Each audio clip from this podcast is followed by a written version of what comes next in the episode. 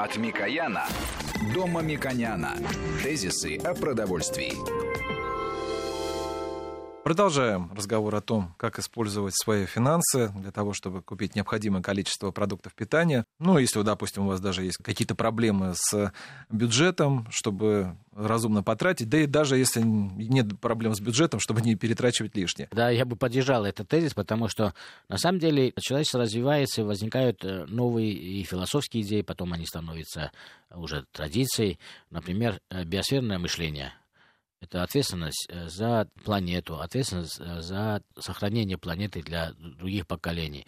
Зачем тратить больше, например, каких-то ресурсов, чем это полагается. Вот такие элементы мы видим повсеместно. Ну, например, приезжаю в какую-то гостиницу, говорят, если вы полотенце не хотите, чтобы мы каждый день меняли, мы благодарим вас, потому что вы поддерживаете экологию. То же самое отношение к бумаге, если есть электронные формы, да, и то же самое отношение к собственным деньгам. Это не только бюджет каждого человека, ну, это ресурсы, на которые он потратил деньги, и поэтому рачительное отношение к пониманию, что мы производим, что мы потребляем, это говорит о культуре общества в целом. И поэтому это не только о бюджете мы говорим, а говорим о общем понимании, где мы, как мы, что мы производим, почему нам правильнее это и мы стараемся не пугать людей, потому что у нас нет э, цели лоббировать те или иные вещи через э, страхи потребителей. Мы против этого как раз и выступаем. И поэтому только через просветительские элементы, которые мы можем за короткое время передать нашим радиослушателям, мы получим именно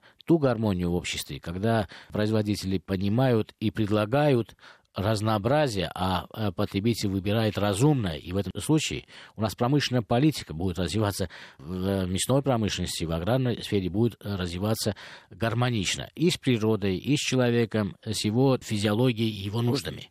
Поэтому я бы вернулся к этикетке продукта. Итак, Потому что, да. да, мы говорим теоретические вещи, а как человеку ориентироваться? Вот в магазине мы видим продукты. Посмотрите и запомните, э, что написано на яйце. На яйце написано, что там содержится около 13% белка, ну 12,5%, и меньше на единицу э, жира. И это научный, на самом деле, эталон во всем мире. И где-то около 157, там, 160 килокалорий на 100 грамм. Знаете, я хочу вам сказать, что никто, не то, что никто, на РВ смотрите, а все остальные смотрят дату. Дата это важно, но мы можем сказать и о дате, но более важно, на самом деле, не дата, а э, важно э, А вторая это продукта. цена. Да, но мы не говорим о яйце, потому что яйцо это природный продукт, он э, не может быть изменен производителем. Теперь скажем о тех продуктах, которые имеют комбинированный состав, или с которым происходит в процессе производства какие-то изменения. Ну, например, молочная категория или мясная категория. Вот молочные продукты, если мы посмотрим, то, что э, достаточно модно и хорошо, кисломолочные продукты, если обратим внимание, там очень много продуктов, которые именно такую пропорцию соблюдают. 5-6% белка, 3 4%, ну и эквивалентно столько же жира. Эти продукты достаточно, с моей точки зрения, подходят для того, чтобы мы с уважением отнеслись. Конечно, есть продукты, которые имеют градуированную жирность 1%, 2% и так далее, и есть хорошая возможность выбора. И э, с моей точки зрения, молочная категория, кроме цен, основные вопросы предложения и грамотного преподношения, что оно предлагает клиентам, эта отрасль реализовала. Поэтому у потребителя есть такое. Другое дело, сколько стоят эти продукты. И поэтому, если эти продукты стоят на единицу затрат белка дороже, я лучше пойду и посмотрю, можно ли этими деньгами мне купить белок через яйцо или через мясо. Посмотрим на мясо. Очень популярно, очень хорошо, и в России производится огромное количество птицеводческой продукции, мяса птицы. Здесь очень тоже уместно ориентировать наших людей, чтобы они смотрели на этикетку, что да, они там покупают. Ничего, вот, вот точно, если на яйце еще можно найти, то как да. найдешь на мясо птицы? Закон все-таки заставляет, и производители все это соблюдают, и продавцы. Сейчас как раз эта информация есть. Любой кусок продукта содержит информацию о содержании белка, жира, калорийности. И это базовая вещь, на которую мы должны смотреть. Теперь, чтобы не ошибиться, ну, вот я все время приводил пример на куске без жира, птицы, индейки, там, свинины и так далее. Почему? Потому что так легче понять, сколько вы покупаете белка. Ну, например, полностью обезжиренный э, кусок э, свинины или индейки или птицы содержит 20-22% белка. Это огромная цифра. А вы скажете, а 80% что? Там, конечно, есть немножко жира, немножко сухого вещества и воды. Все продукты содержат, с вами состоим из воды, да, поэтому 20% белка – это достаточно высокобелковый продукт.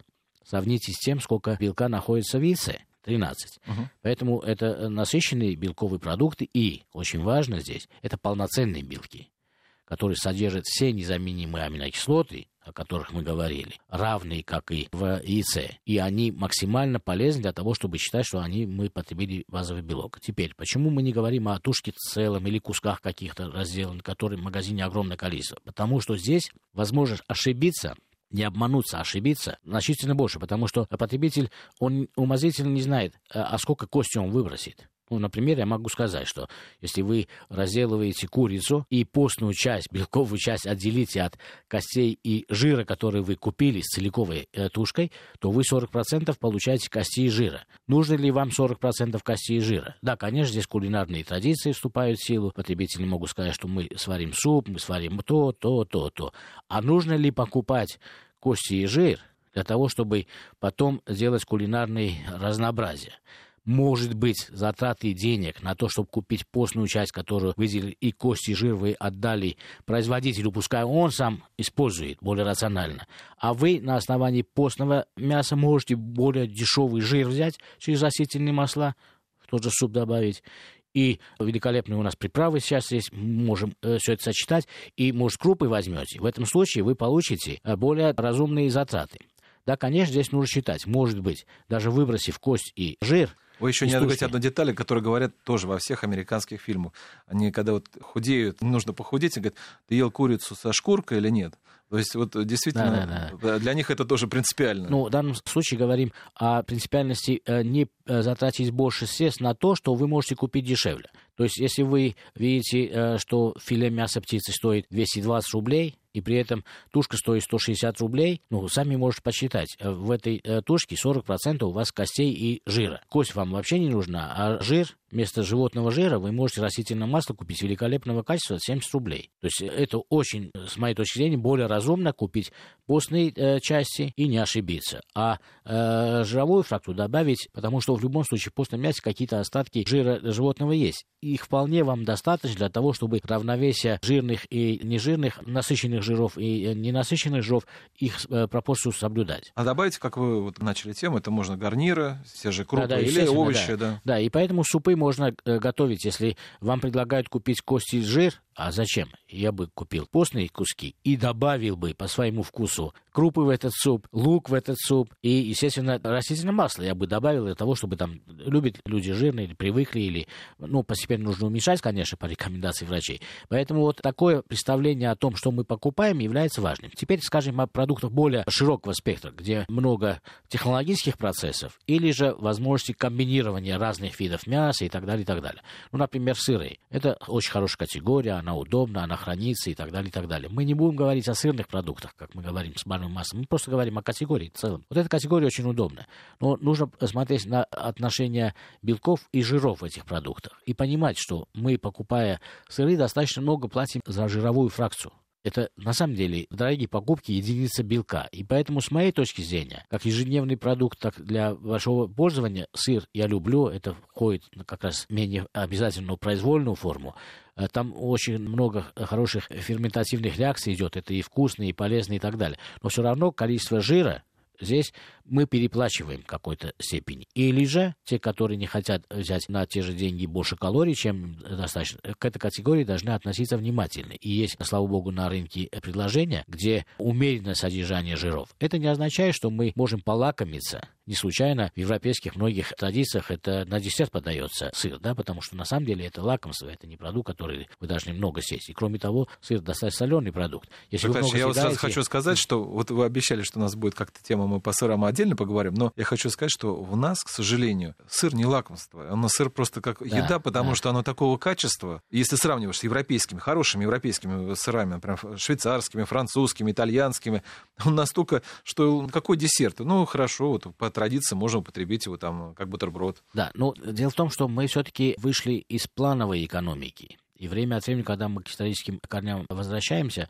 нужно сказать, что вот вперед, а, уважаемый наркоме, который мы говорим о Микояне, было а, пенетрировано в Россию огромное количество важных инновационных действий. Это промышленное производство, это монолинии, производство мороженого, производство сосисок и так далее. Это великолепные вещи. Но все-таки плановая экономика от рыночной экономики отличается тем, что цены планировались, и цены были искажены относительно реальных потребностей. И поэтому у нас рыба, которая на рынке сегодня стоит самую дорогую цену, в советский период стоила несколько копеек, и давали кошкам, и люди боялись это есть, потому что это слишком подозрительно дешево. Ну, например, ледяная рыба, да? Но это великолепный деликатес. То есть только рыночные представления об этом продукции позволили нам понять, что мы имели, насколько искривлены были.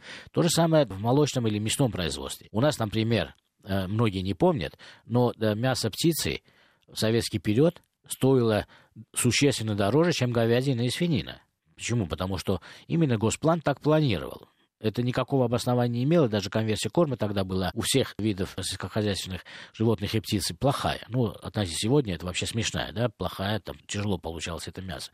Но все равно цены были абсолютно дисгармоничны. Они брались по другим принципам, и это не соответствовало э, тому, что нужно. Но мы привыкли и это является проблемой избыточного потребления животных жиров, избыточного получения калорий, при этом мы страдаем тем, что полноценных белков в советское время мы недополучали полноценных белков.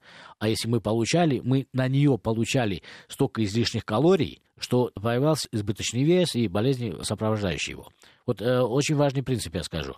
Вот рекомендуют врачи калории получать один к двум. То есть с единицы продукта вы одну треть калорий должны получать от белка, а две трети от жира. В советский период совокупность потребления калорий уже составляла один к трем с половиной.